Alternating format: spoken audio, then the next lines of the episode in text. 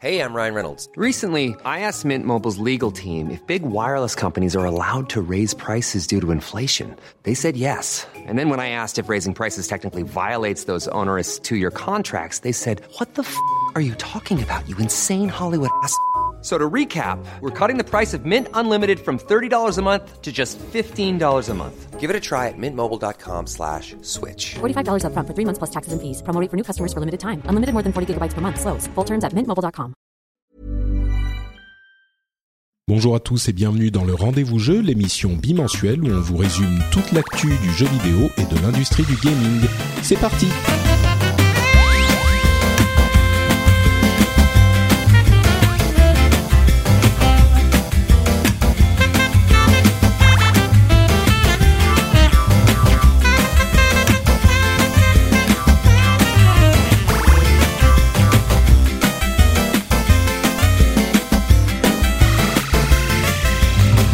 Bonjour à tous et bienvenue sur le Rendez-vous Jeu, l'émission bimensuelle où on vous parle de jeux vidéo et de l'actu du jeu vidéo.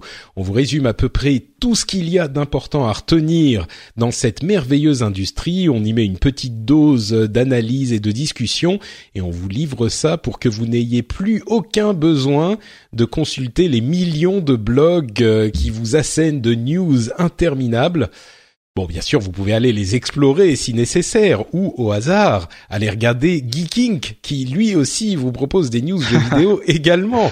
Je dis ça pas du tout. Ah oui, moi je m'appelle Patrick Béja, je suis votre hôte. Et euh, j'ai le plaisir de recevoir dans ma caverne, euh, tout à fait par hasard, euh, le l'animateur principal de Geeking. Le boss comme- final. C'est ça. Comment on dit le le le, le patron Est-ce que tu es un, un patron bourgeois Alors, ça Est-ce dépend, on m'appelle un- président, des fois on m'appelle euh, le boss, tu vois.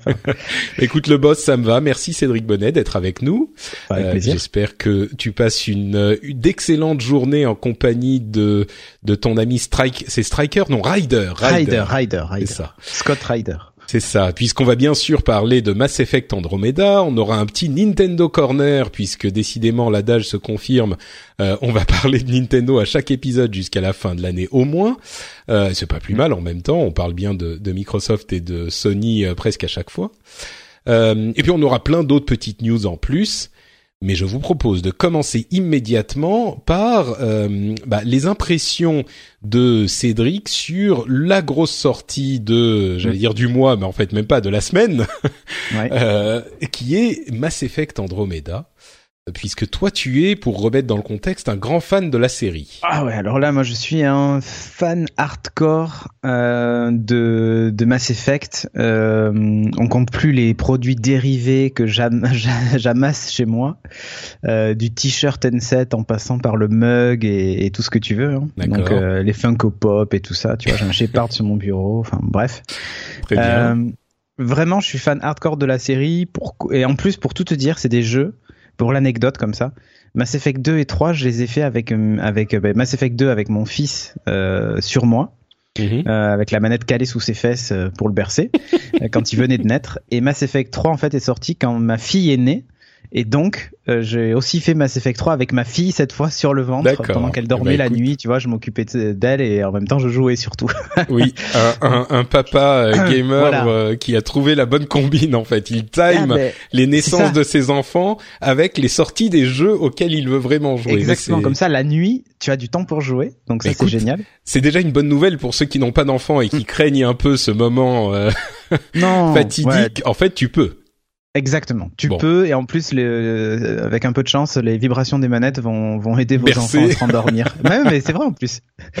Donc Écoute, euh, parfait. voilà, Ton bon, bref, c'était la- optimisme me- m'emporte. C'était la, l'anecdote. Mais bon, alors euh, Mass Effect euh, pour pour résumer, hein, donc d'abord c'est une trilogie, euh, la trilogie Shepard, euh, qui en gros euh, raconte l'histoire de. Je vais pas spoiler pour les gens qui l'ont pas fait et qui aimeraient le faire, hein, mais non, mais euh, on peut simplement dire c'est une ouais, euh, mais en trilogie. gros, enfin, les euh, gens connaissent. Hein, je pense qu'il y a peu de non, gens mais qui pour écoutent cette résumer, émission. euh, la race humaine a trouvé un... Oh, euh, on sait jamais, on sait jamais. La race humaine a trouvé un artefact sur Mars qui lui a permis euh, de faire d'énormes progrès euh, dans, la, dans la conquête spatiale, euh, a quitté euh, le système solaire surtout, Euh, et en quittant le système solaire, elle est rentrée en contact avec une race extraterrestre qui s'appelle les Turiens, Euh, et il y a eu donc la guerre du premier contact où en gros, bah, la première chose qu'on fait quand on croise quelqu'un qu'on connaît pas, c'est on lui tape sur la gueule. ah, tu nous fais toute l'histoire de Mass Effect en non, fait, mais toute c'est la juste pour chronologie. poster, poster la base pour montrer que bon, on n'est pas arrivé en étant euh, super copains. On, euh, en- avec on entend ton, ton fils Ouais, derrière ouais, qui voilà. entend, il entend Mass Effect et du coup il se Ouais, réveille, ouais, il, ça, il c'est ça. veut venir Ça, vous parler c'est dans leur gène maintenant. C'est ça. Voilà, mais euh, mais mais voilà, du coup, euh, Mass Effect, ça, ça ça raconte ça et ça raconte comment euh, l'humanité doit faire sa place au sein de de bah de, De la j'allais dire communauté euh, ouais, de la communauté. inter, euh, j'allais dire pas nationale mais non, mais intergalactique. interraciale euh, euh, du, du voilà de, de de la galaxie, euh, de la Voie lactée. Euh, et donc on découvre toutes les races présentes dans la Voie lactée qu'on ne qu'on ne connaît pas évidemment. Et euh, et voilà. Et en donc fait, j'ai dit, incarne- j'ai dit intergalactique, mais en fait non, c'est intragalactique. c'est intragalactique. Dans, la, dans les trois premiers, oui. Ouais, ouais. Mhm. Euh, on retrouve la Terre d'ailleurs dans un des épisodes et tout ça. Euh, Mars aussi d'ailleurs. Euh, on, découvre la base sur Mars et on découvre justement un petit peu toute cette histoire. Et donc il y a une race ancienne hein, qui s'appelle les Protéens qui ont laissé des artefacts comme ça, qui ont permis à certaines races de s'éveiller et d'aller un peu plus loin. Et l'histoire c'est ça. Et hum, là où Mass Effect est très très fort, c'est euh, dans l'écriture euh, des personnages, dans Alors c'est un jeu BioWare, donc effectivement C'est un jeu, jeu de BioWare, rôle où voilà. on peut faire un euh, petit peu ce qu'on veut, les relations voilà. sont très très importantes, euh, etc. Voilà, etc. on peut avoir, euh, on peut tomber amoureux d'un- personnage du sexe opposé ou pas d'ailleurs, euh, de la même race ou pas d'ailleurs, Euh, et c'est euh, c'est plutôt cool. Il y a un aspect un peu Star Trek par par certains aspects du scénario. Euh, et on retrouve évidemment des choses un peu à la Star Wars aussi. Enfin, et puis surtout en fait c'était c'était ça faisait partie de ces jeux où euh, ben, quand on prenait une décision, elle avait un impact sur le jeu.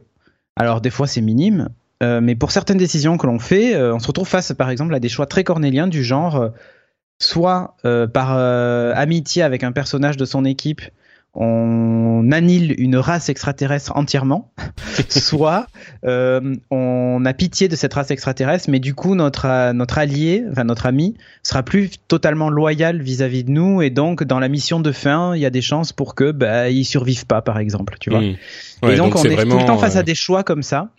Et euh, Mass Effect, ça m'a appris un truc dans le jeu vidéo, c'est d'assumer ses choix. Et c'est très bête, mais souvent j'étais en train de dire bon, c'est quoi le choix le plus optimisé, machin. Et en fait, je me suis dit non, je vais faire comme si j'étais moi-même Shepard et euh, je vais faire un choix qui aura des conséquences que j'assumerai. Et, euh, et c'est le premier jeu où j'ai accepté de perdre mes personnages dans la mission de fin, où tu vois, enfin où je me suis dit j'écris une Tu vas histoire. pas refaire euh, juste Voilà. pour avoir les trucs. Genre, ouais. je connais des potes qui ont refait pour avoir vraiment tous les mecs qui survivent et tout ça. Et je me suis dit, non, justement, je veux pas, la vie est pas parfaite. Et, euh, non, mais c'est vrai. Oui, Et oui, je- je et- te le et- confirme, oui. Et, et pourquoi ça serait toujours un happy ending? Et donc, euh, voilà, je, je suis parti du principe que je, je, Mass Effect me permettait ça, et donc, j'assumais mes choix. Donc, voilà ce que je fais. Ah, ça Alors, crie chez moi. Oui, oui, non, mais c'est pas grave. ils ont hein, il y a un mauvais choix qui a été fait. Effectivement. Et là, donc, c'est le Mass Effect euh, des enfants. C'est ça. Euh, D'accord. Donc ça, donc la première trilogie, l'effet que ça a eu, c'était quand même euh, avec euh, Dragon Age, enfin certains épisodes de Dragon Age, on va dire. Ah, là, il y a un téléphone qui sonne. Ah, tu veux pas parler du 2. Voilà, c'est ça. Et donc. Et pourtant, moi, j'ai bien aimé Dragon Age 2. Mais pas pour, pas Bah, pour le jeu qui oui. était complètement raté, mais pour les personnages. Que moi, j'ai trouvé, euh, certains personnages étaient totalement attachants et le cara design même des personnages au global était, était plutôt cool. Après, l'histoire même était intéressante. Seulement, c'est clairement, ça a été très mal exploité et le Ouais, je jeu que- était, était Je crois qu'on merdique, va pas, on va pas repartir sur le débat sur euh, sur euh, euh, Dragon Age 2 parce que sinon on va pas s'en sortir. Mais euh, mais donc la, la trilogie Mass Effect effectivement euh, énorme succès, gros succès d'estime. Euh, arrive Andromeda qui est pas développé par la même équipe où on va dans une autre galaxie en fait euh, après le premier ou le deuxième je sais plus euh, les les les, les différentes races qui sont euh, qui se connaissent dans la galaxie de la Voie lactée se disent bon est-ce que on va pouvoir réussir à vaincre ce euh, cette menace qui nous menace? Euh, et, du coup, ils se disent, pour le cas où, on va envoyer des vaisseaux avec euh, des dizaines de milliers d'individus euh, cryogénisés vers la galaxie d'Andromède, et là-bas, ils vont se démerder pour recoloniser la galaxie. Et on espère que voilà que nous on va survivre, mais enfin si on survit pas, eh ben on a quand même cette cette équipe, cet effort de recolonisation. Et il y a euh, donc parmi les humains de ce, ce cette euh, épopée l'un des personnages qu'on va jouer, qui est en fait le, le fils du Pathfinder, le, la personne qui était censée voilà guider tout le monde, euh, guider son vaisseau. Et euh, le, le, la promesse du truc, c'est de repartir dans un dans le même la même ambiance, le même contexte, mais enfin quand même quelque chose d'extrêmement différent.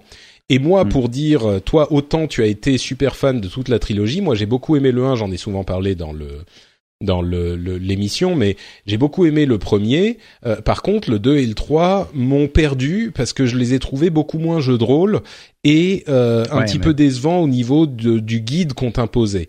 Euh, dans le premier, j'avais vraiment l'impression que je pouvais aller un petit peu où je voulais, découvrir des choses, et dans les autres, c'était beaucoup plus jalonné, on va dire.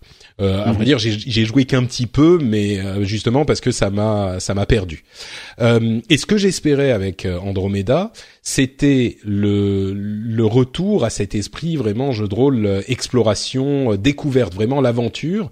Et j'ai l'impression, d'après les retours que j'ai, que cette promesse-là n'est pas vraiment tenue. Euh, et du coup, je vais te poser la question, mais euh, peut-être avant même de parler de ça, il y a les, la question des animations maladroites euh, qui a beaucoup tourné sur euh, le net avant la sortie, justement parce qu'il y avait, il y a une communication qui a été assez mal gérée, je trouve, par euh, par EA e et BioWare, qui n'a pas lancé les reviews à temps, et du coup, les gens n'avaient rien à se mettre sous la dent, et, et donc ces animations vraiment très malheureuses euh, sont devenus un petit peu le symbole de Mass Effect Andromeda. Donc peut-être la première question avant même de passer au substantiel, c'est est-ce que une correction à faire euh, quand même. Ouais. Euh, alors, mais ma question et puis donne ta mm. correction, mais la, la, question c'est est-ce que c'est aussi dramatique que tous les, les ce qui a tourné sur internet peut le laisser penser et puis après on avancera à des choses plus alors, intéressantes. Les et ta correction. Ouais alors les animations foireuses, il y en a quelques-unes, pas tant que ça. Euh, et a priori, ça doit se déclencher, tu vois, vraiment que dans certains cas, parce qu'il y en a que moi j'ai pas eu, par exemple. Euh, et les visages qui sont pas naturels. Alors ça, par contre, les visages euh, non expressifs plutôt. Hmm. C'est pas tellement qu'ils sont pas naturels, parce que sur les aliens, ça passe évidemment plus facilement, hein. surtout sur un Turien qui ou même ou même un Galarien, peu importe. Mais sur les sur les sur, sur les, les, extraterrestres qui ont des faces pas très humanoïdes, hmm. ça se passe plutôt bien.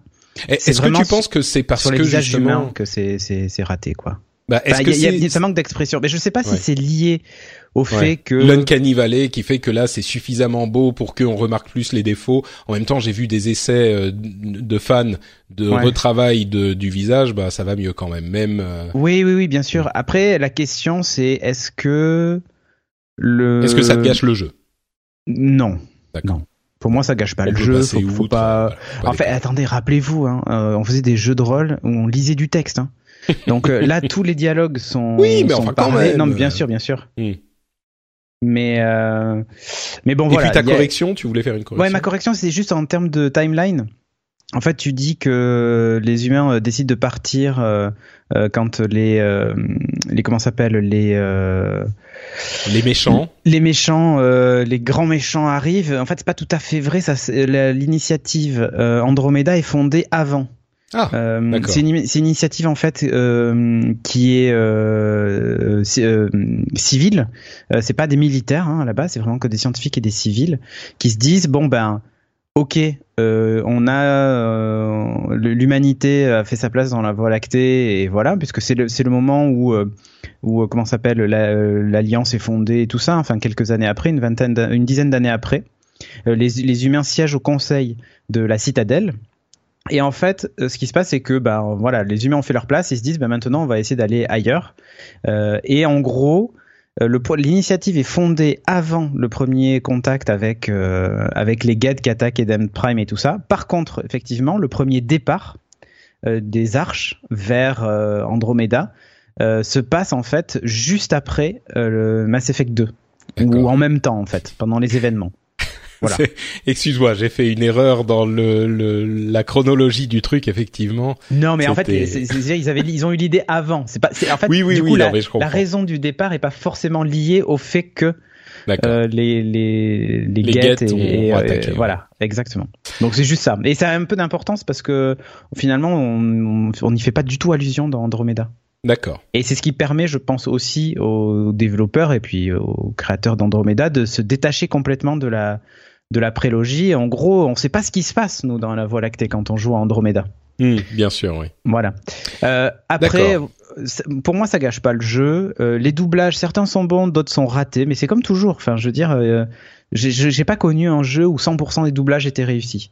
Euh, là, il- bon, j'y joue en français de temps en temps, je switch en anglais pour voir. Et autant en anglais qu'en français, c'est pas parfait. Et, euh, et que ce soit la synchro labiale, euh, bon là c'est une- c'est- ça, ça marche pas quoi. euh, à un moment je me suis posé la question est-ce que c'est lié au moteur du jeu euh, Frostbite qu'ils auraient pas euh, su exploiter dans les temps en temps et en heure? Enfin tu vois je, je sais Ouais, pas. Moi, je pense que c'est lié au temps de développement. Ils ont pas eu le temps de peaufiner les, les animes et les animations faciales, quoi. Ça me paraît. Mm. euh, Bon, Ouais, oui. mais ok. Une fois ces détails, si on peut les appeler des détails euh, évacués, euh, si vous faites euh, une fixation sur ces choses-là, bon bah effectivement vous allez Ah pas bah, réussir à passer outre, ok. Euh, mais et euh, donc Mass le jeu est Effect peut-être 2 pas et pour 3, vous, mais... mais- même le premier avait des défauts hein, pendant les dialogues. Des fois, des Ouais. personnages disparaissaient. Oui, oui, il y avait, mais ça choquait moins pour Oui, une raison vrai. ou une autre, mais ça choquait moins. Mais donc, au-delà de ça, passons aux choses sérieuses. Euh, Est-ce que le jeu est bon? Quelles sont quali- ses qualités? Quels sont ses défauts? T'en es à combien de temps Combien d'heures de jeu, juste pour à peu près euh, Euh, alors, je, je- alors d'heures, euh, je dois être à une trentaine. D'accord. Ouf, déjà, Euh, d'accord. Après, oui, bah oui. Déjà, j'avais pris le early access, tu sais, pour avoir les 10 Mhm. premières heures, machin. Bon, en gros, ça correspond plutôt à 3h30 de, de, de mission. hein. Euh, pas plus que ça. Mais Euh, alors, du coup, oui. Alors, euh, est-ce qu'il est bien? Qualité, défaut Qu'est-ce qui marche Qu'est-ce qui Bon. marche pas? J'ai entendu Euh, que l'action était bien et le reste moins. Ouais, là, alors, par contre, la- l'action est assez folle. On a même, on a plus l'impression d'être dans un Titanfall, tu vois, ou euh, ou un ou un Gears. Ah oui, à ce point-là. Euh, ah C'est oui, vraiment oui. digne d'un jeu d'action, d'un. FPS. Ah oui, ou oui, et il y a énormément de, enfin un TPS, TPS en l'occurrence. Ouais. Ouais. Et il y a énormément de verticalité au combat grâce à l'ajout du, du jetpack euh, Mhm. qui permet des, des trucs assez sympas. Euh, et alors, par contre, il y a une mécanique qui a été retirée qui moi me chagrine.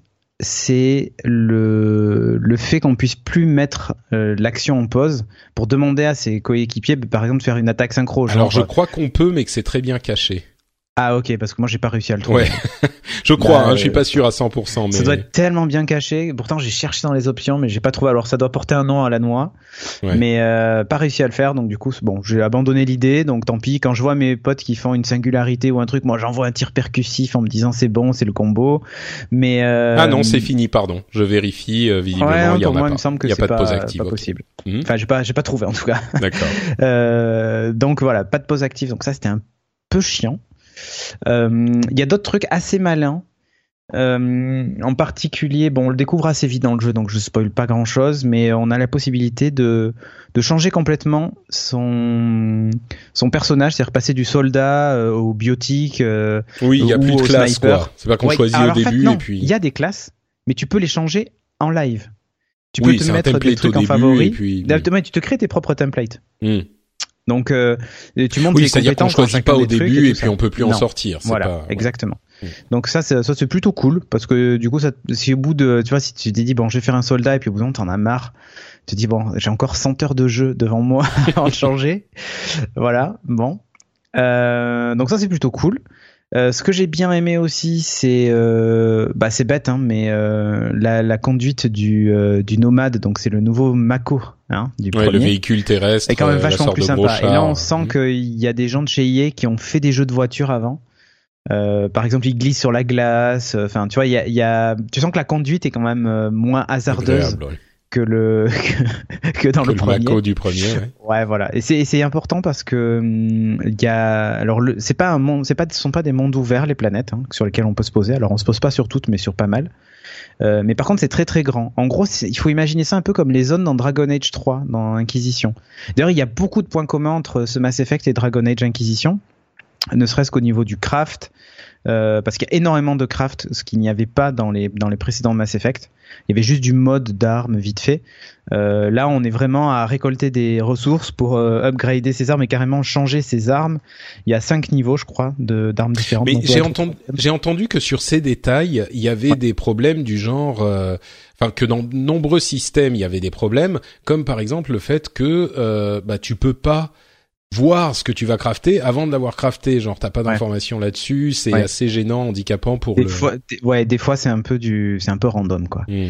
Euh, là où c'est un peu plus gênant, c'est que des fois c'est même pas logique. C'est-à-dire que euh, il y a certaines certains upgrades qui vont utiliser des matériaux euh, qui, qui tu ne comprends pas pourquoi en fait. Il- il- ça, ça, ça, En pour fait, ils ont tellement suivi Dragon exemple- Age qu'ils utilisent genre euh, de la salse pareille et du. Euh, c'est presque ça. J'exagère, mais mais non, c'est surtout pour les upgrades de véhicules qui utilisent des ressources euh, au lieu d'utiliser, euh, je sais pas, des, des matériaux de construction. Enfin, je sais pas, c'est très bizarre.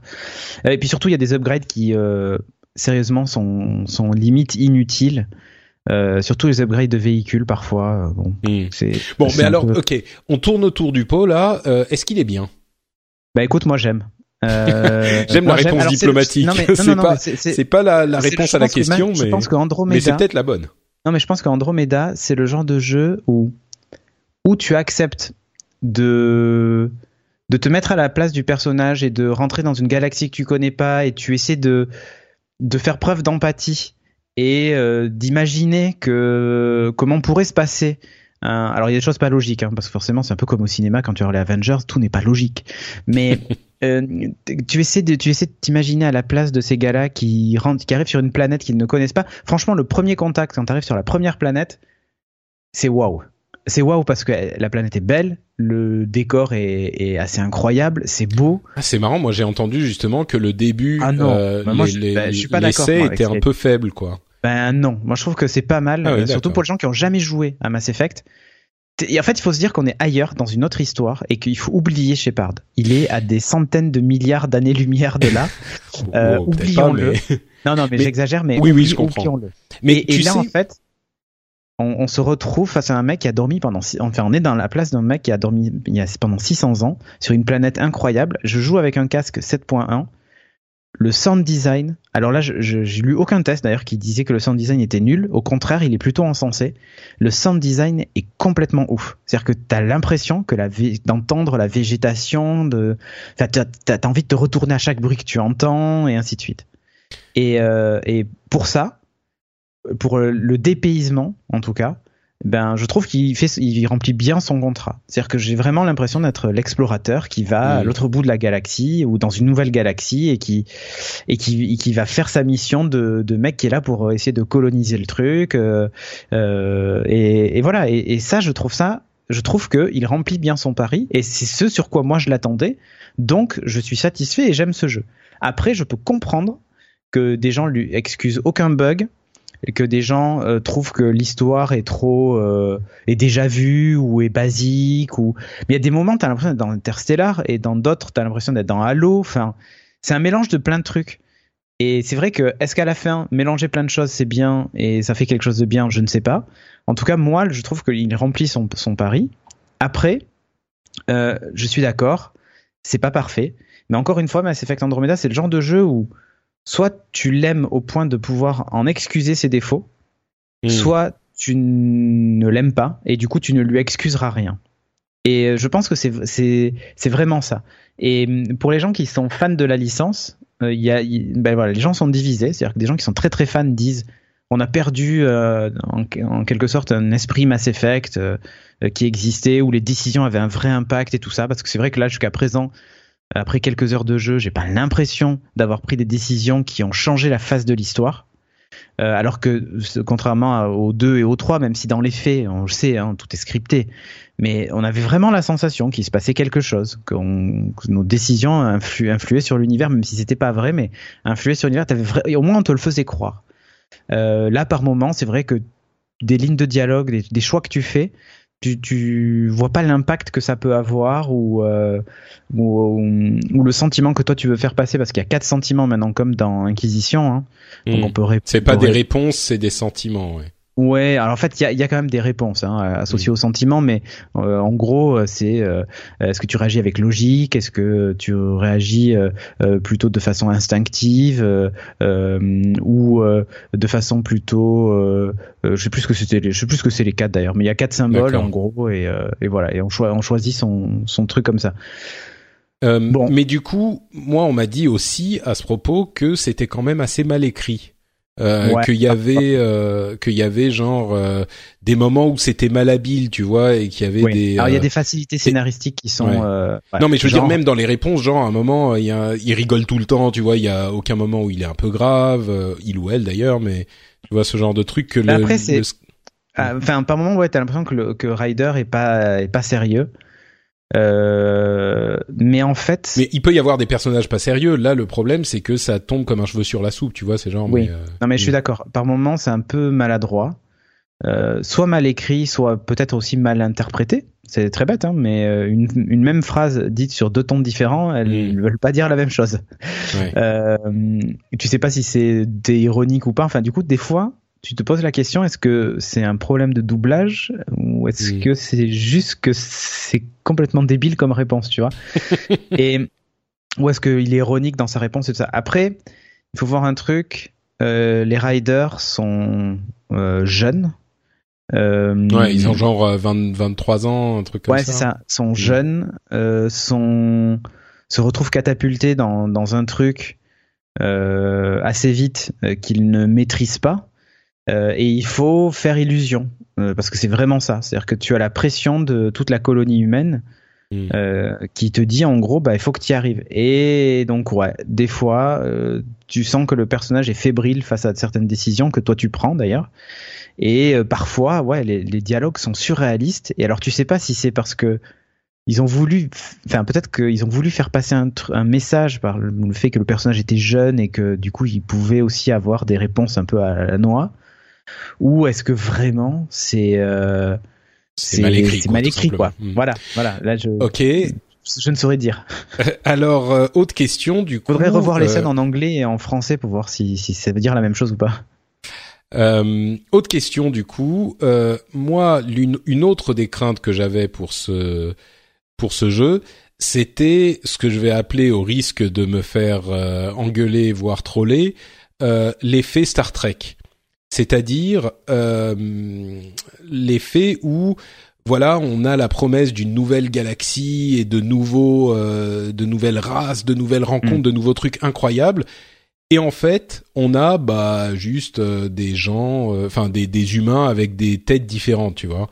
Les aliens incroyables, bah c'est ça. Et voilà. Et il y a d'autres planètes qui ressemblent. Alors il y a la planète du désert, il y a la planète de la jungle, il y a la planète de machin, de la neige. Voilà, c'est ça.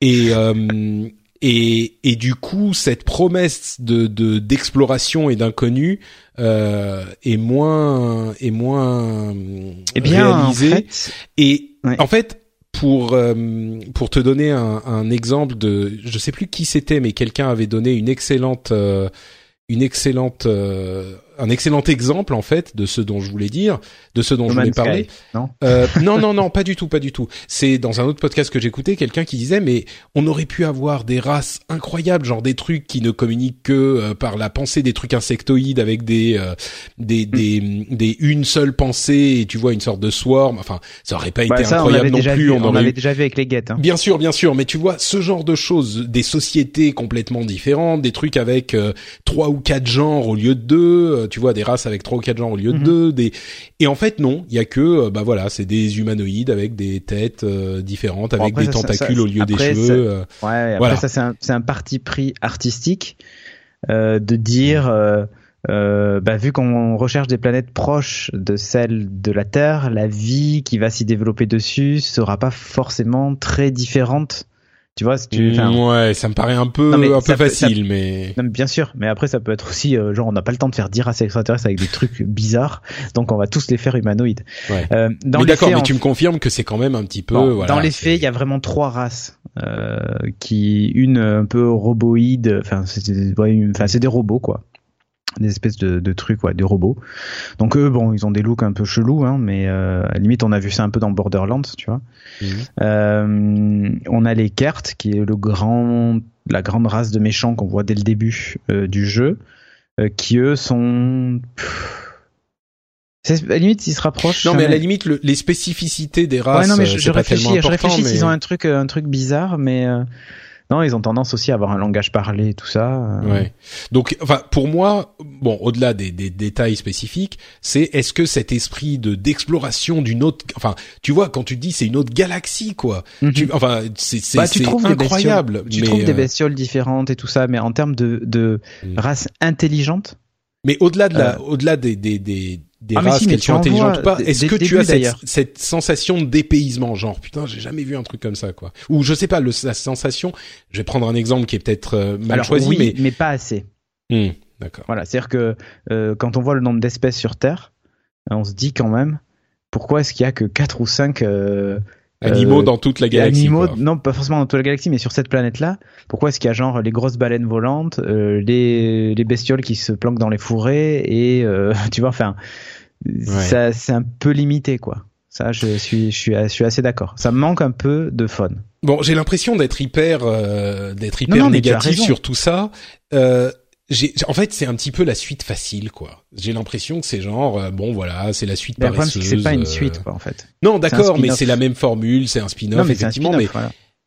Bon, ah, bon, écoute, C'est le je vais arrêter d'être le, ouais, Non, non, le mais je suis d'accord. Non, mais, non, je vais mais- arrêter d'être. euh, C'est ce que je disais tout à l'heure. Euh, Non, mais ouais. c'est ce que je te disais tout à l'heure, c'est-à-dire que soit ce qui, tu t'attardes à l'histoire et euh, encore une fois, au fait de te vraiment ressentir investi du truc et euh, Hmm. et de, ben, comme dans un jeu de rôle en fait. C'est soit tu rentres dans, regarde bien, hein, mais quand tu fais une partie de jeu de rôle, si tu rentres pas dans l'univers et dans ton personnage et tout ça, tu n'apprécies pas. Euh, et tu auras un milliard de critiques en disant ouais mais pourquoi tu nous as pas décrit ça? Dans la forêt il devrait y avoir tel truc et tel machin. Enfin tu vois si le maître de jeu est pas bon euh, bah, tu t'amuses pas. Et puis même si toi tu te rentres pas dans ton personnage tu tu t'amuses pas. Bah là c'est un peu pareil. Et c'est un peu le c'est un peu le, le problème qu'a ce jeu. C'est-à-dire euh, Mm. euh, soit on accroche tout de suite au à l'enjeu qu'on nous qu'on veut nous qu'on veut nous imposer euh, et auquel cas ça marche euh, avec des limites mais ça marche. Soit euh, bah, on prend ça comme un jeu vidéo on reste bien extérieur à tout ça et, et on fait pampan quand on tire sur les méchants et voilà on s'attarde pas trop au reste et auquel cas bah, on se fait chier quoi. Il vaut mieux acheter autre chose. D'accord. Ok, bon, en tout cas, toi, euh, ça te plaît euh, Moi, très clairement. Tu as passé euh, plusieurs dizaines d'heures déjà. ouais c'est pas fini Et euh, oui, oui, et c'est pour toi ça fonctionne. Et je pense que ça rentre dans, enfin, d'après tout ce que je comprends, bon, comme tu disais, c'est et comme on le disait, c'est le spin-off facile, donc ça devrait plaire aux super fans de, de Mass Effect. Mm. Peut-être moins à ceux qui étaient euh, pas convaincus par la série déjà, euh, qui, pas forcément pas déjà fan fond, de Mass. Effect. Si vous avez aimé euh, euh, Dragon Age Inquisition, parce que dans Dragon Age Inquisition, il y avait quand même beaucoup de parties où on explorait le monde, on allait chercher des trucs, on fermait des Mm. portes, on récupérait des ressources et tout ça. Ben, il y a la même chose là. C'est-à-dire Mm. qu'on doit explorer des planètes pour récupérer des choses qu'on envoie dans, dans sa station spatiale, pour réveiller d'autres colons et ainsi de suite. Ben, c'est ça. Voilà. D'accord. Il y a une grosse partie qui est de ça. Il y a un peu de farming, bon, c'est un peu Ouais. chiant. Mais il y a Bon, que et ça. puis la, et, et puis le- l'esprit, bah, comme tu le disais, les- la sorte de, de, de, bah, de style euh, space opéra qui est bien retranscrit. Voilà. Si on aime ce genre de truc, bah voilà, Ouais, il y a, la- il y a le. Après, j'ai entendu des gens qui disaient que la musique était euh, pas incroyable. Moi, euh, je la trouve plutôt pas mal. Mm. Non, mais au-delà, euh, l'ambiance, bah voilà, on Ouais, est un explorateur dans l'espace. Voilà. Il y a des races de toutes les couleurs et de toutes les machins. Bon, bah. Puis on Ouais. a les, euh, on peut avoir du, euh, du, du sexe avec les aliens, euh, des Ça, relations c'est amoureuses. ça de le plus les- intéressant surtout. Voilà, bien sûr. Bon, ok, bah écoute, merci pour euh, ce, ce- cette description. Désolé de t'avoir interrompu Ah, y a plus d'une fois, mais je crois que ça nous aura donné un, as un- raison. un bon, euh, une- un bon aperçu d'ensemble euh, du titre, qui malgré tout, sur lequel, lequel malgré tout, tu restes quand même très positif. Mais pas de souci. Euh, bon, bah continuons avec le fameux Nintendo Corner après cette petite demi-heure de Mass Effect Euh, pour euh, peut-être un petit peu plus rapidement vous donner des nouvelles de la Switch. Alors, on a eu des rapports selon lesquels euh, une semaine après la sortie, ils avaient vendu 1,5 million de consoles selon des analystes. Euh, mais ça, ça me permet juste Hmm. d'introduire le fait que, qui est beaucoup plus intéressant, que selon les rumeurs euh, du Wall Street Journal, qui est quand même pas euh, la publication la moins fiable de la terre, la production de Switch sur l'année fiscale 2017, donc euh, avril 2017 à mars 2018. Donc cette production de consoles euh, a été doublée euh, par Nintendo en passant de 8 millions à 16 millions d'unités, ce qui confirmerait donc l'excellent démarrage de la console, qui encore une fois est un essai à transformer, mais au moins l'essai est là. Et, euh, et, et, il se passe, enfin les, les, premières semaines, je vais arrêter avec le avec l'analogie euh, de rugby parce que je vais très vite me ridiculiser. Euh, en tout cas, les premières semaines, ça se confirme, ça se passe bien. 16 millions sur l'année, bon, ils sont pas obligés d'en vendre 16 millions dans l'année, mais c'est quand même un gros, une grosse commande de, de, production, surtout quand on se souvient que la la Wii U avait vendu 13 millions sur toute sa production. Elle est, la production est maintenant terminée. Donc euh, voilà, des, des bonnes, euh, bah, des bons pas encore la mienne. pour. Euh, oui, alors c'est ce qu'on disait avant le début de l'émission. T'as pas encore la tienne, ça veut dire que tu hésites ou que tu vas l'avoir ou que qu'est-ce que Ah, c'est en fait, ouais, ouais, j'hésite. J'ai beaucoup de choses qui me disent, allez, vas-y. Et en même temps, j'y ai joué. Et euh, je me dis que pour le moment, avec le line-up et tout ça, euh, elle risque de passer son temps éteinte, quoi. Bah, moi, ce que je me dis, alors je viens de finir Zelda il y a deux jours, euh, enfin finir entre guillemets, hein, parce que Zelda, mhm. euh, j'ai fini la quête principale. Mais euh, mais voilà, au-delà de Zelda, il y a vraiment pas grand-chose. Il y aura Mario Kart dans quelques semaines maintenant, mais bon, voilà. J'ai envie de voir euh, Splatoon 2, ce que ça peut donner. Mais... Alors j'ai fait le test euh, de Splatoon 2. Il y avait euh, un test là cette ce week-end.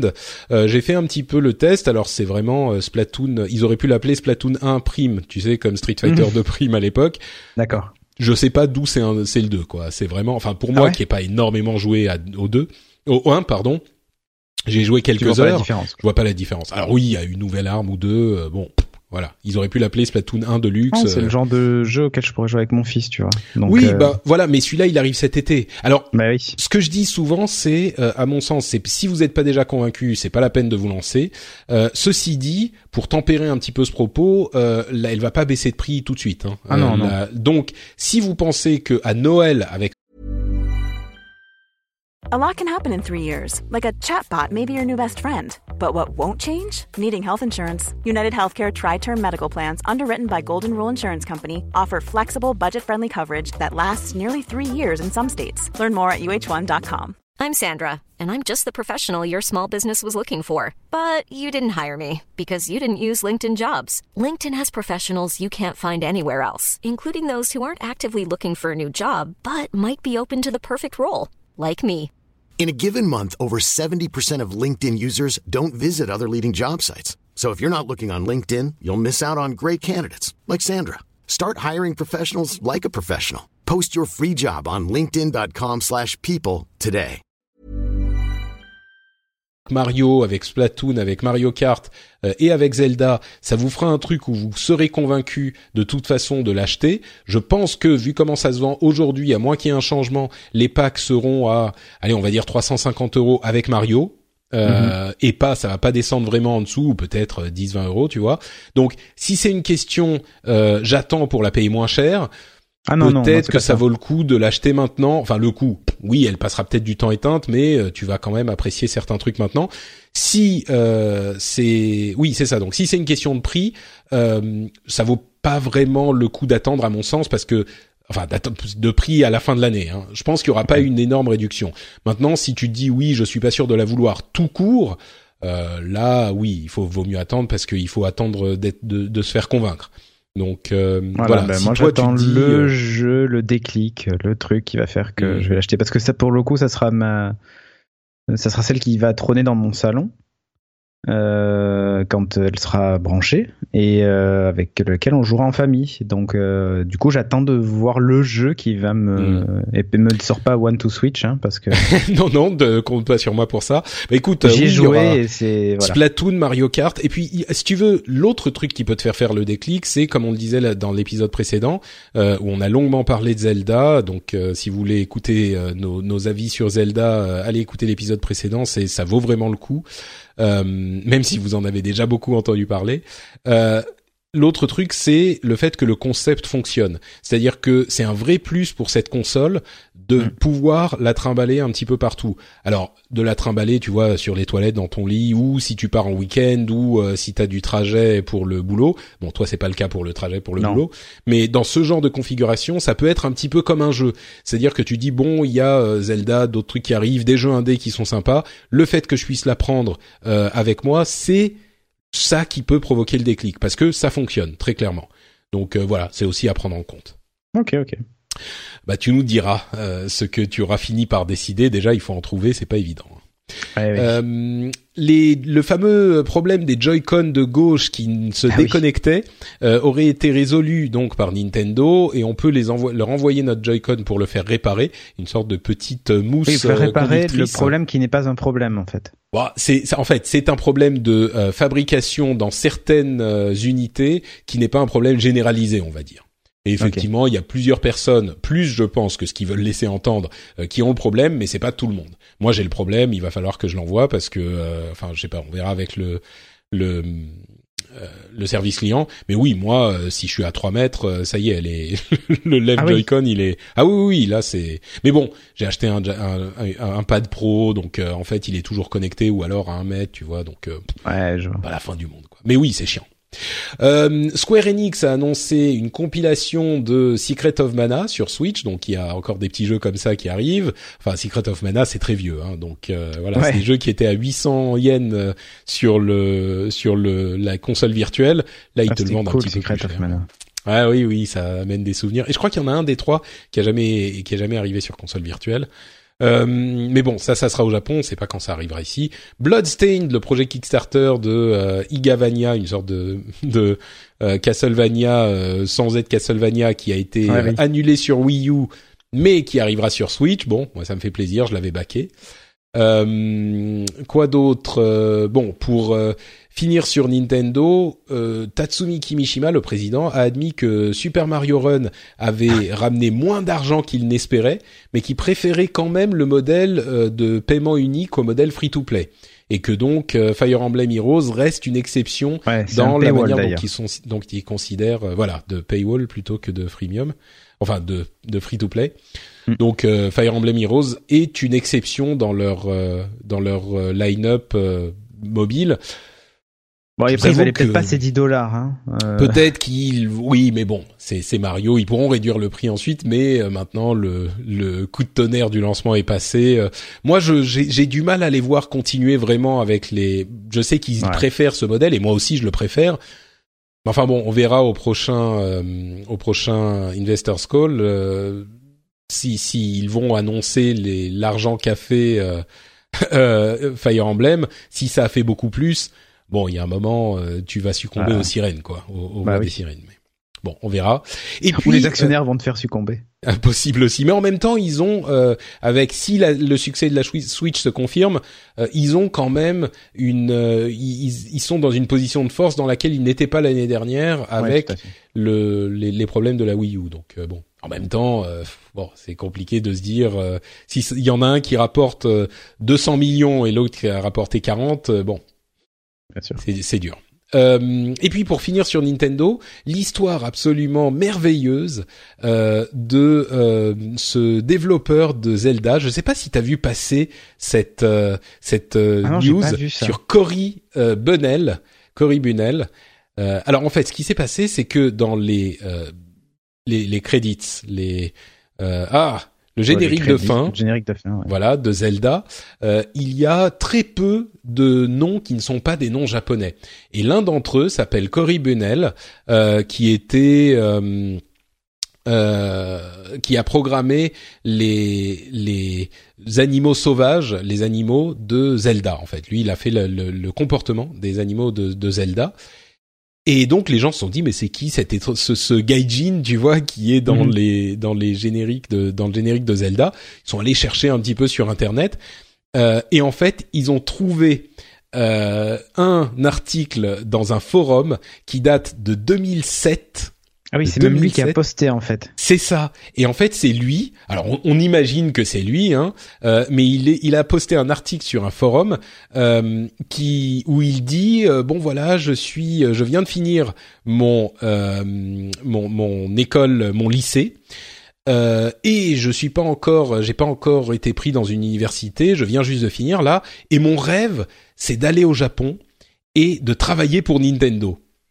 Et bon, je sais que c'est un rêve un petit peu fou et que euh, c'est c'est sans doute irréalisable, mais euh, voilà, je vous en parle parce que il faut quand même avoir des rêves fous et puis euh, on verra ce qui se passe. Tu vois, il parle de euh, d'école Ouais, de langue, des conseils de- après. ouais. voilà, exactement. Et euh, et, et et du coup, bah oui, c'est c'est ça qui est fou quoi. 2007, 2017, dix ans plus tard, et bah visiblement c'est lui euh, qui est qui travaille chez Nintendo, non seulement chez Nintendo mais sur Zelda, sur l'un des meilleurs Zelda depuis longtemps. Euh, et c'est vraiment genre le l'histoire euh, de de l'inspiration euh, incroyable quoi. C'est genre euh, même si tes rêves sont complètement fous, bah vas-y fonce et puis peut-être que tu réussiras quoi. J'ai trouvé ça absolument touchant et vraiment émouvant quoi comme comme histoire. Donc c'était voilà, c'est l'histoire de Cory Benel Pas qui mal. en 2007 se demandait comment il pourrait euh, aller vivre au Japon avec le rêve de travailler pour Nintendo.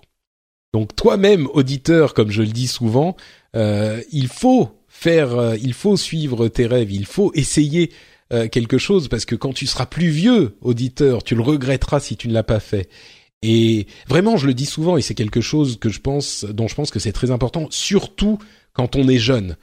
Surtout quand on finit, bon peut-être pas le lycée, euh, soyez un petit peu plus sérieux, finissez l'université, mais après l'université, faites des trucs de fou quoi, allez-y, faites voyager, euh, réalisez vos, vos envies, parce que après quand vous serez, euh, quand vous aurez, bah comme Cédric, euh, deux enfants et, et un chien Ouais, et un moi, je chat, continue. Hein. bah il y aura oui mais toi tu es tu joues à Mass Effect certes mais tu as quand même les enfants c'est difficile d'aller euh, de tout tout balancer et d'aller vivre au Japon tu vois Ah, j'ai failli. t'as failli?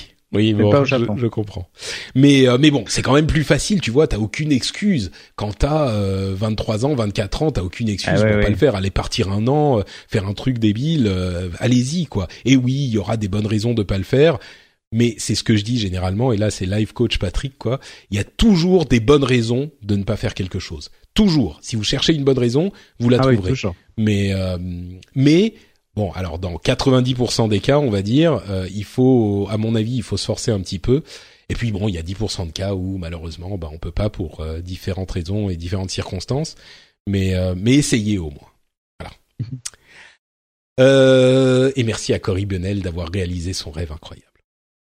Bon, quelques, c'est terminé le, le Nintendo Corner, et puis on continue avec quelques autres news. Est-ce que tu étais un fan de Destiny, Cédric? Je me souviens plus. Alors fan non, mais euh, je l'ai. Euh, J'y ai joué un petit peu. Et euh, mais je suis pas arrivé au bout du tout, j'ai pas suivi du tout. euh, euh, mais je l'ai. C'est un des jeux que j'ai j'ai sous mon coude hein, et que je reprends quand j'ai rien d'autre à faire en fait. C'est très bizarre, hein, mais euh, j'ai pas réussi à accrocher. Ouais. Bah écoute, moi j'avais vraiment accroché. Oui, Euh, tu t'en souviens peut-être. Oui, je m'en souviens. Oui. Et, et les auditeurs, je pense qu'ils s'en souviennent euh, peut-être avec douleur. j'ai eu ma période, comme j'ai eu ma période Overwatch, j'ai eu ma période Destiny où je ne parlais que de ça. Moi, je continue à jouer Overwatch quand même. Oui, ah bah moi aussi. Je je j'ai plus joué à Destiny depuis un an, mais bon, on s'en souvient de Taken King était vraiment très très bon. Euh, bref, Destiny 2 a été annoncé enfin, euh, enfin enfin. Bon, en même temps, il y avait eu une euh, un Ouais. leak euh, deux jours avant, donc l'annonce c'était un petit peu, c'était un tweet en même temps euh, avec Destiny 2, donc euh, ça fait un petit peu plouf. Mais on l'a- on l'attend, enfin on sait tellement qu'il va arriver, on sait qu'il va arriver en septembre. On sait que on sait plein de choses sur Destiny 2, donc euh, voilà, c'est juste que maintenant c'est officiel et puis voilà, c'est tout. Mais euh, mais il n'empêche, il n'empêche, Destiny, moi c'est euh, en fait il y avait tellement de de de qualités au 1 qui ont été cachées par les attentes qu'on avait par rapport à ce titre. Euh, j'espère que le 2 ré- réussira à réaliser les promesses euh, du premier, mais en même temps, j'espère pas que ça sera genre l'immense MMO où tout le monde va pouvoir. J'espère pas que ça sera un MMO. J'espère qu'il va raffiner la, la, la formule du 1, peut-être l'étendre un petit peu avec une euh, une aventure en solo euh, qui touchera un enfin qui sera une aventure en solo et pas une euh, une ânerie Ouais. sans nom. mais euh, mais au-delà de ça, moi j'espère juste qu'ils vont continuer à, à faire du Destiny quoi, pas autre chose. euh, Bah, on verra. on verra. Tu l'attends toi ou moyen? Bah écoute, oui, parce que même si je suis pas arrivé au bout du, du premier, euh, je voilà, ça fait partie des univers qui sont qui sont plutôt cool. C'est vrai que c'est un Euh, petit peu space opéra euh, mystérieux, Ouais, on va oui. dire, mais mais Ouais, quand même, ouais, donc ça te parle. C'est, ouais, mais bien sûr. Et euh, pour te dire, moi, j'a- j'abandonne pas l'idée d'a- d'arriver au bout de Destiny euh, le premier. Hein. C'est juste vraiment euh, quand, euh, il faut être dans de bonnes conditions, tu vois. Ah, t'as pas pas fini, comment genre là. Quand Non. tu dis d'arriver au bout, t'as pas, t'es pas niveau, euh, c'est quoi, 30 ou 40, je sais plus? Non, non, non, non, non. non. Ah, d'accord, ok. Ah oui, donc Ah, t'as pas vraiment joué à vraiment- Destiny en fait. Non, non, j'ai, j'ai commencé. D'accord, Voilà. oui. Effectivement, oui. Oui, non, parce que Destiny, c'est comme Diablo, hein. C'est à la fin Mais que moi, en ça fait, j'ai un problème. Ouais, bien sûr, bien sûr. T'as un problème, pardon? Non, moi, j'ai un problème avec les, avec le ce genre de jeu. Euh, à partir du moment où euh, je sais pas comment expliquer ça. Tu sais, c'est ces jeux qui sont hybrides, euh, qui sont pas MMO et qui sont pas, euh, Hmm. Qui sont instanciés. Et euh, je sais pas, j'ai un, problème avec ça. Ouais, genre t'as un petit espace social et puis après tout le monde part dans son instance. Ça, ça te parle pas. Et ça me parle pas trop. Ouais. Hmm. Oui, bon, bah là, pour Ça le me coup, pose des problèmes, c'est euh, pile voilà. ça, quoi. Mais je sais, je sais. C'est pour ça que j'ai du mal à, Hmm. à m'y mettre. Ouais. Et euh, tu vois, The Division que j'ai bien aimé, eh ben j'ai pareil. Et au bout d'un moment, j'ai lâché parce que ben. Donc, t'as besoin que ça soit tout l'un ou tout l'autre, cohérence d'un univers. Ouais, c'est ça. C'est-à-dire Hmm. que je voyais pas la cohérence d'un univers. Tu... Autant, par contre, tu vois, j'ai adoré Guild Wars, qui pourtant était vraiment euh, typiquement du dans le truc Ça instancié. tire plus vers ça. le MMO quand même. mais qui tirait plus vers le MMO, exactement. Ouais. Mais il y avait un côté qui était plus assumé, peut-être. Je sais pas, mais euh, euh, Bon. je- voilà. Bref. Alors écoute, euh, peut-être que euh, la rumeur suivante va te va te convaincre. Euh, Est-ce que tu as eu à un moment euh, une période Call of Duty? Alors pas du tout. Ah merde. Bon. Non, Alors non, il semblerait que après euh, Battlefield 1 qui soit revenu à la enfin qui soit allé Eh à la oui. Première Guerre mondiale, Call of Duty revienne Ah oui, vers la deuxième ça, guerre c'est mondiale. faux parce que j'ai fait le premier euh, Call of Duty, donc. euh, Ah le tout premier, pas Modern Ouais. Warfare hein. Non, non, non, pas Modern Warfare. Ah oui, d'accord. Le tout premier, si je ne m'abuse, c'était Call of Duty qui faisait Stalingrad en fait. Ouais, c'est C'était ça. une scène absolument incroyable d'une violence inouïe et c'était Medal of Honor. C'était ça, Ouais. c'était Medal of Honor Medal of qui Honor. faisait le débarquement et Call of Duty qui faisait Stalingrad, je crois, hein, si je ne Ouais, je crois que ça. Les deux étaient. Bah, J'avais fait les euh, deux bon, à l'époque. Ouais. Bon, bah oui, peut-être. En même temps, euh, je suis pas con... Ouais, n'étant ayant lâché Call of Duty depuis un moment, je suis pas convaincu que c'est ça qui me fera revenir. Ouais, mais après, ça fait longtemps qu'on a tapé- pas tapé sur des nazis, alors Oui, oui, c'est peut-être euh, l'occasion. c'est peut-être l'occasion de s'y remettre. Ouais. Mais ce qui est marrant, c'est que ils, euh, en même temps, après euh, l'espace, ils allaient pas, ils pouvaient pas aller beaucoup Ouais. plus loin avec Infinite. Ouais, du coup, Andromède, ils reviennent. bon. Oui, peut-être Call of Duty Andromeda, c'est ça. c'est déjà mais, fait. euh, mais, mais du coup, oui, ce qui est marrant, c'est que ça fait euh, un petit peu moi aussi, comme on dit en anglais, ça fait un petit peu Me Too euh, Ouais. après Battlefield. Tu vois, alors que bon, le jeu avait commencé à, à être développé, bien sûr, on s'en doute euh, bien avant, bien avant qu'on sache que Battlefield allait aller Ah oui, complètement. sur la première. Mais c'est, vrai que bon, quand t'es le second à dégainer, euh, Ouais, voilà. C'est comme dans One to Switch quand t'es le second à, Ah bah, dégainer, t'as perdu. t'as l'air d'un con, mais la différence c'est que dans One to Switch quand t'es le premier à dégainer, t'as l'air d'un con aussi. Donc, ouais, c'est ça. Mais t'as gagné. Mais t'as gagné. bon, c'est on prend ce qu'on peut. Voilà. Euh, Capcom va enfin, enfin améliorer le mode en ligne de Street Fighter V. Alors il y a une bêta très bientôt euh, et ils vont l'améliorer, c'est-à-dire qu'ils vont, euh, il, y avoir- il va y avoir des temps de chargement moins longs et euh, des systèmes euh, plus efficaces pour punir les gens qui quittent ouais, en parce que ça, plein j'ai milieu vu, de. Ouais, J'ai vu que ça posait des vrais problèmes, quoi. bah oui, non mais et, et le truc c'est qu'on se dit ah putain ça leur a pris un an machin. Alors oui c'est vrai mais à mon avis ils ont commencé à bosser dessus euh, il y a un an quand ils se sont rendus compte que Eh c'était oui, la merde. Ils avaient un peu oublié. Et, euh, et tu sais quoi moi au-delà des gens qui se barrent en plein milieu des combats, ce qui m'a fait lâcher Street Fighter V c'est les temps de chargement. Ouais. C'était infernal.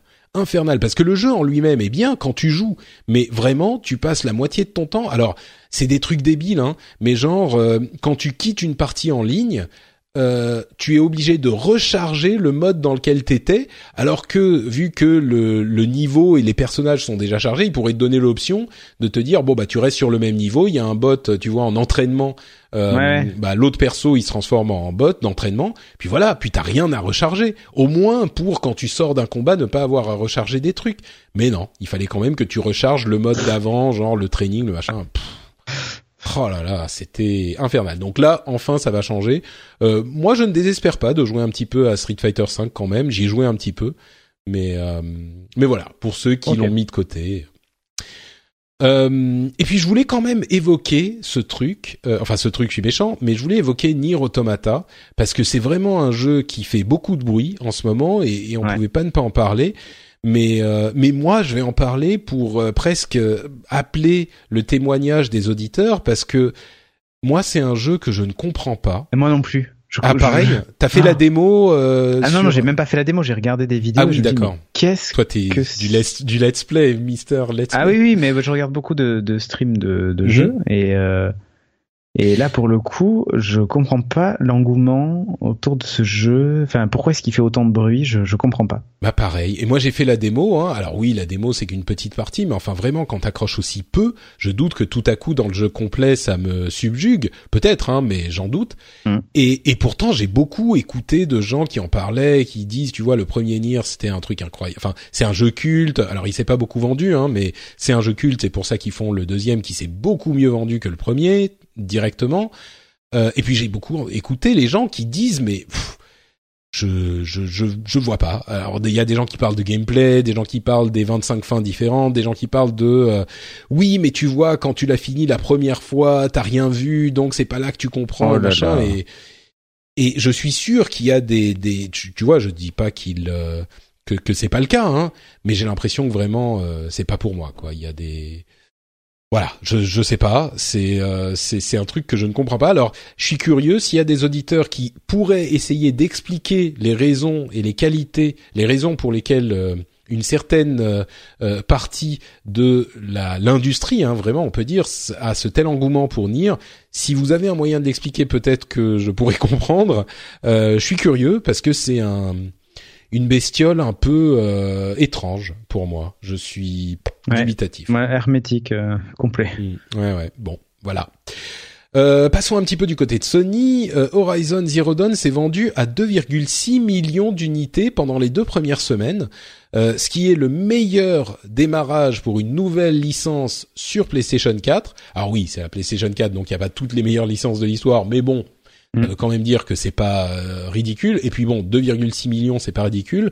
Euh, ce qui est lou- intéressant, euh, j'allais dire louable, mais ce qui est intéressant à plusieurs euh, égards. D'une part, euh, parce que c'est un succès pour ce jeu dont on craignait qu'il aurait pu être éclipsé par euh, la sortie de Zelda, qui qui a fait beaucoup de bruit et qui était un petit peu dans le même registre d'open world innovant qui euh, réussissait à casser avec les formules euh, de, du genre.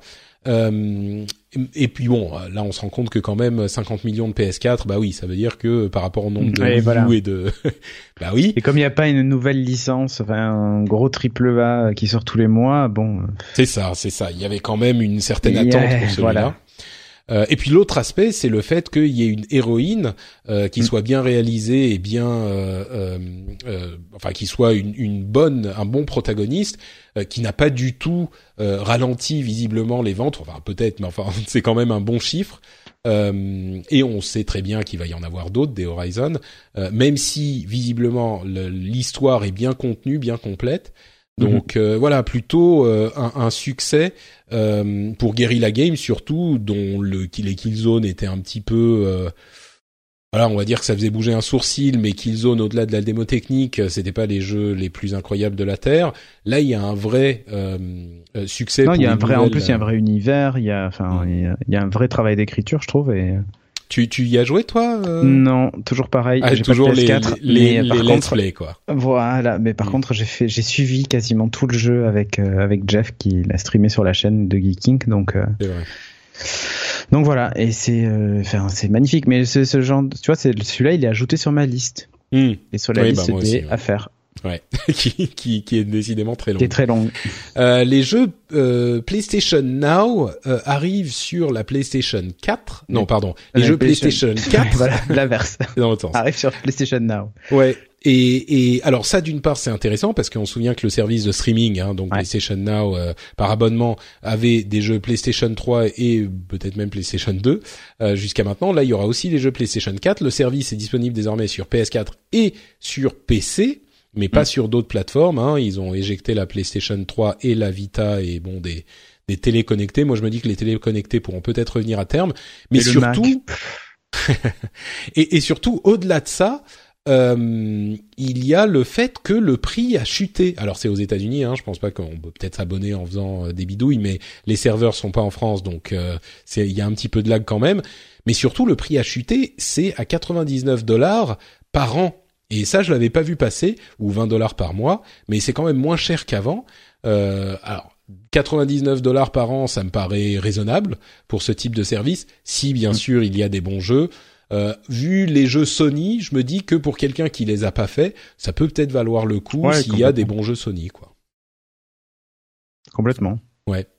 Je trouve que la baisse de prix fait que ça, enfin, si la baisse de prix est répercutée chez nous, c'est carrément intéressant. Mm. Et même sans baisse de prix, le fait que les jeux PS4 débarquent, bah, ça peut être pas mal, effectivement. Euh, à voir lesquels, quoi. Ouais, voilà, c'est ça. Ouais, parce que c'est dépend ce qu'ils vont mettre dans la liste, ouais, clairement. C'est ça. Moi, je me dis que s'il y a euh, The Last of Us, euh, la série des, des Uncharted, euh, je pense que oui, quand même. Ouais, c'est ça. Et puis à terme, euh, des trucs comme Horizon, enfin d'autres. Hmm. Quand on aura Killzone, un vrai catalogue. oui, Killzone, ça me convaincrait moins, mais moi non plus. il y a plein de petits trucs. Effectivement. Il y a plein de petits trucs sur PlayStation, des, des, un catalogue qui peut devenir intéressant. Euh, surtout si vous avez pas de PS4 par exemple, ça peut se connecter sur PC, ah, ça peut être sympa avec une manette. Je pense qu'on est en train d'arriver entre ça et puis l'offre de Microsoft avec le euh, Xbox Game Pass et ce genre de choses. Mm. On est en train d'arriver dans un domaine où, comme je le disais la dernière fois, bah ça, ça, ils trouvent leur place, ils vont trouver leur place ces services à condition qu'ils aient, un, bon, catalogue bien sûr. C'est ça. Subscription, Games on Demand. Voilà, c'est ça. Euh, et par contre, la PS3 arrive en fin de production. Donc, ah bah, il serait temps. 10 ans vénérable. euh, mais bon, on se souvient quand même qu'elle avait eu des débuts difficiles, hein, la PS3. moi, j'ai la toute première. Oula, la grosse là, la PS3 ah je l'ai toujours fat. Je l'ai toujours avec ses 60 gigas de disque dur euh, mécanique et, elle marche son lecteur Blu-ray. Et elle marche toujours. Et en plus, c'est celle avec, tu sais, la, le, le hardware de la PS2 dedans en plus. Ah oui, donc tu, elle est rétro-compatible. Eh oui, oui, oui, oui. c'est très pratique.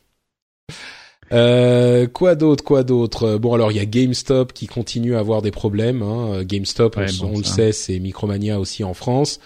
Euh, alors ils ont euh, des ventes qui ont chuté de 14% euh, le, au dernier euh, trimestre. C'était bon, voilà. C'est moche, c'est Noël. C'est ouais, et, et, donc ils vont devoir fermer 150 euh, magasins, 150 magasins qui sont pas les meilleurs, les plus performants du monde, mais enfin quand même. Euh, je sais pas si c'est aux US ou euh, dans le monde les 150, mais enfin ils en ont des milliers hein, des magasins, donc c'est quand même une petite partie, mais il n'empêche, hein, on, on, se souvient qu'ils avaient fait un gros push avec essayer de vendre d'autres choses. Bien sûr, ils poussent toujours l'occasion. ils ont des accessoires, des trucs comme ça. Bon, euh, c'est quand même compliqué, c'est pas la révélation de l'histoire, hein. effectivement. Avec euh, à l'heure de l'internet, euh, ma bonne dame, les ventes sont compliquées.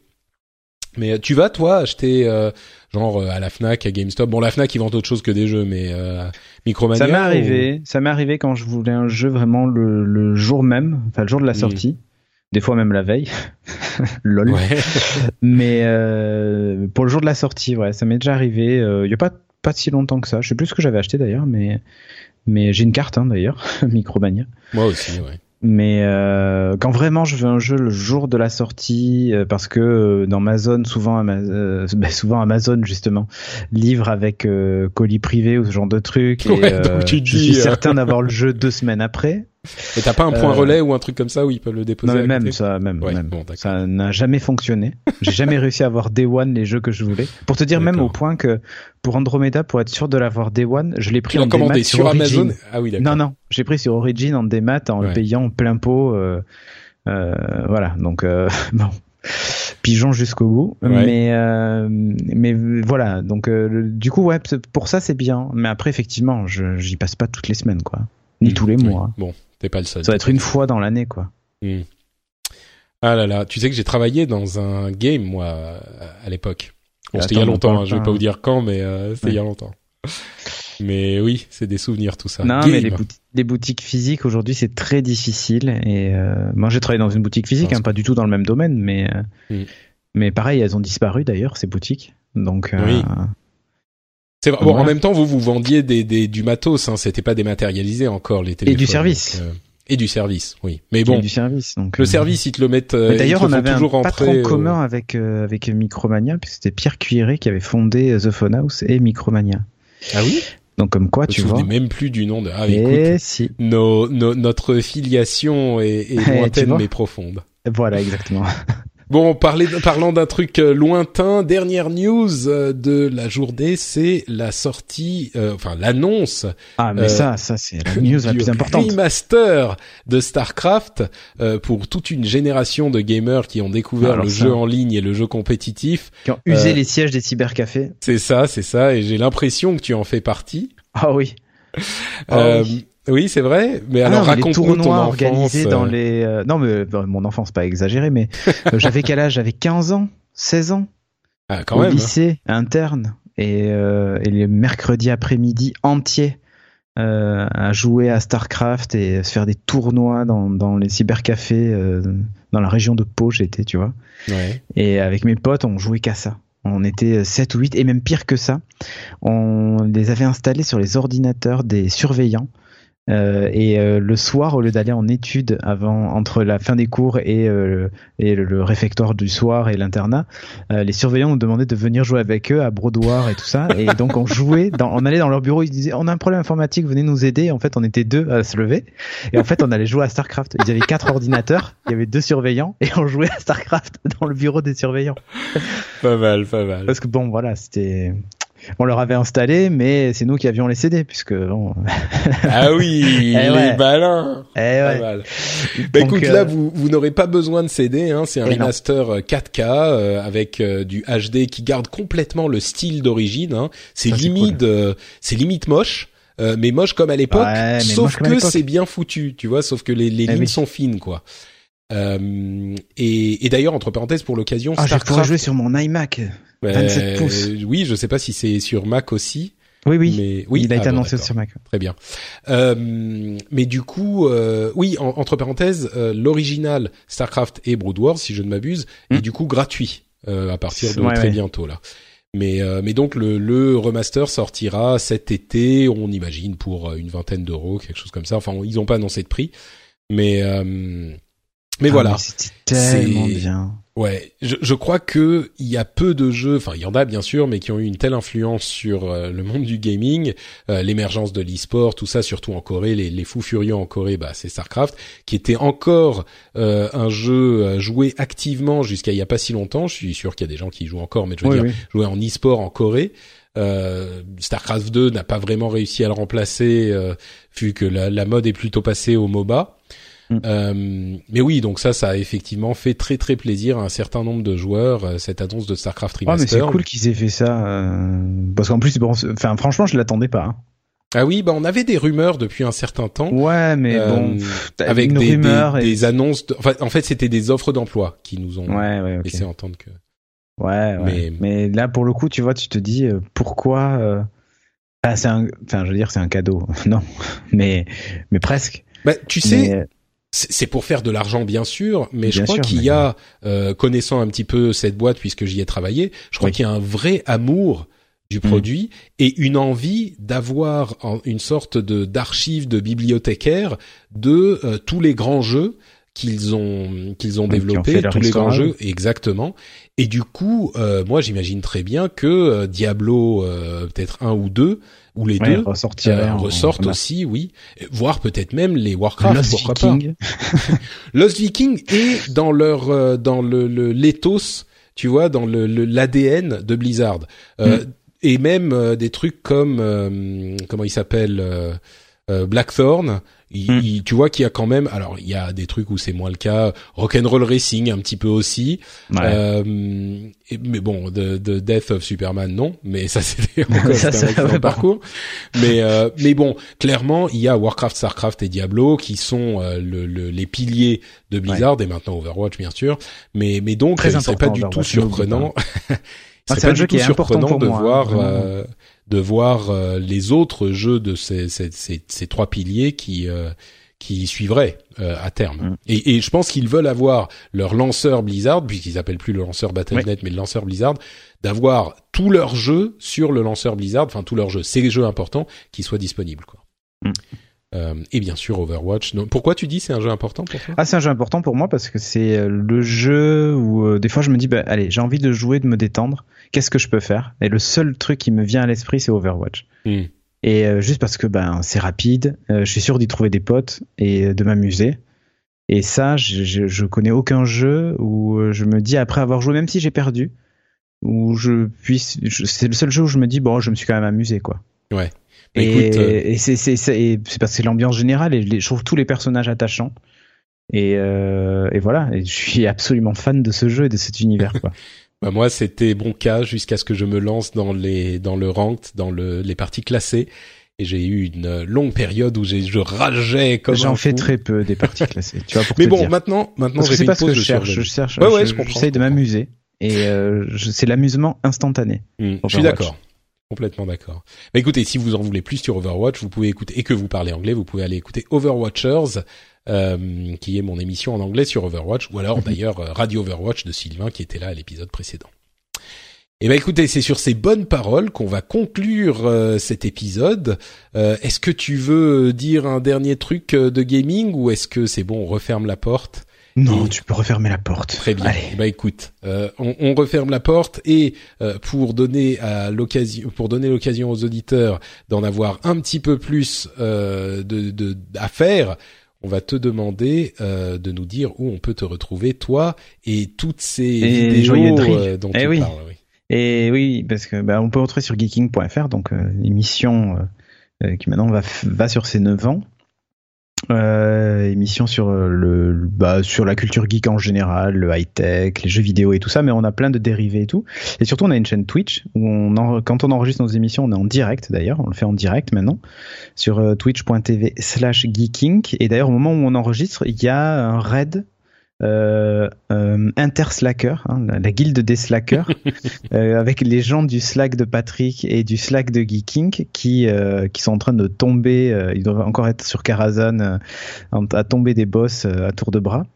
Euh, tous les lundis soirs, voilà, ils streament du, du WoW et, euh, et là maintenant nous on va avoir par contre de l'Overwatch à partir de mercredi. On a recruté deux petits nouveaux qui jouent très très très très bien et qui vont faire du stream d'Overwatch, mais on stream un peu tout, euh, y compris nos émissions. Donc, et y a on a des émissions sur le rétro gaming, RGB, qui marchent très très bien.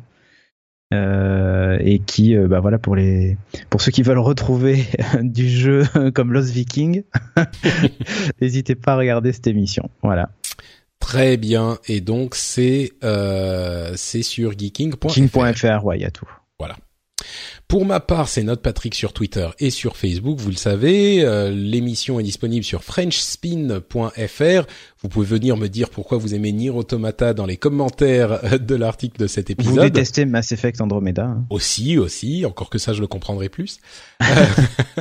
Euh, vous pouvez aussi aller sur iTunes ou sur votre catalogue de podcasts et nous laisser des reviews et des étoiles, comme par exemple euh, November, Oréjean et euh, F Donkeys, euh, F Donkeys euh, de Suisse, de France et de Belgique. Euh, November nous dit, je sais pas vous, mais moi j'aime bien un podcast de qualité, des invités somptueux, un podcasteur de génie, des sujets magnifiques, recommandés à tous ceux qui aiment le jeu, que le jeu vidéo intéresse. Merci à toi November. Et puis je lis quand même celle de F Donkeys qui dit génial, toujours 5 étoiles, super podcast qui m'accompagne lors des de mes longs trajets. Point. Patrick Président. Point d'exclamation. Point d'exclamation. Écoute, euh, j'ai déjà un parrainage de la part de F Donkeys. Il m'en reste plus que 499 parce que je suis sûr que quelqu'un qui fait des commentaires d'une telle qualité ne peut qu'être un élu de la République. En même temps, il est belge. Bon, il va falloir que j'aille me présenter en Belgique alors. Très bien. Bah écoutez, on va y réfléchir. bon, bah écoutez, on vous remercie de nous avoir euh, écoutés justement. On vous fait de grosses bises et on vous dit à dans deux semaines pour le prochain épisode. Ciao à tous